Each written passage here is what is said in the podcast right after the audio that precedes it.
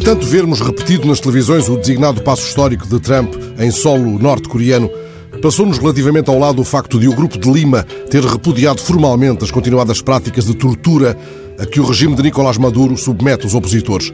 A ida da senhora Bachelet a Caracas, em missão das Nações Unidas, para discutir os casos continuados de execuções extrajudiciais, não teve repercussão benigna. Pelo contrário, Dois dias depois de Bachelet visitar a Venezuela, o capitão Rafael Acosta Arevalo morreu no hospital na sequência de graves espagamentos.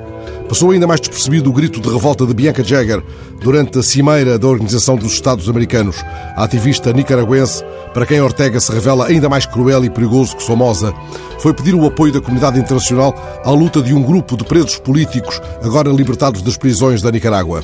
Bianca atravessou o mar para se encontrar com eles e para lembrar os tantos que continuam atrás das grades por razões políticas, 40 anos depois da Revolução Sandinista. Ela pede o afastamento de Ortega do poder usando um argumento sem mácula, que da dia que passa é mais um em que o regime de Ortega pode assassinar alguém.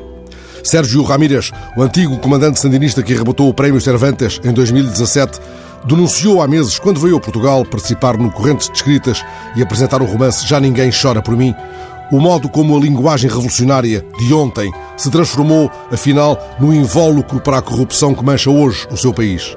E Ernesto Cardenal, o padre e poeta sandinista que rompeu com a loucura instalada, entretanto, no poder em Manágua, não merecendo ainda assim senão o desprezo público de João Paulo II, embora mais tarde reabilitado num gesto magnânimo de Francisco, há muito vem denunciando os caminhos sinistros trilhados pela clique de Ortega. Eles sabem o valor da flor branca mais amada na Nicarágua. Chamam-lhe Saquanjoche. É a flor que noutros lugares recebe o nome belíssimo de frangipani.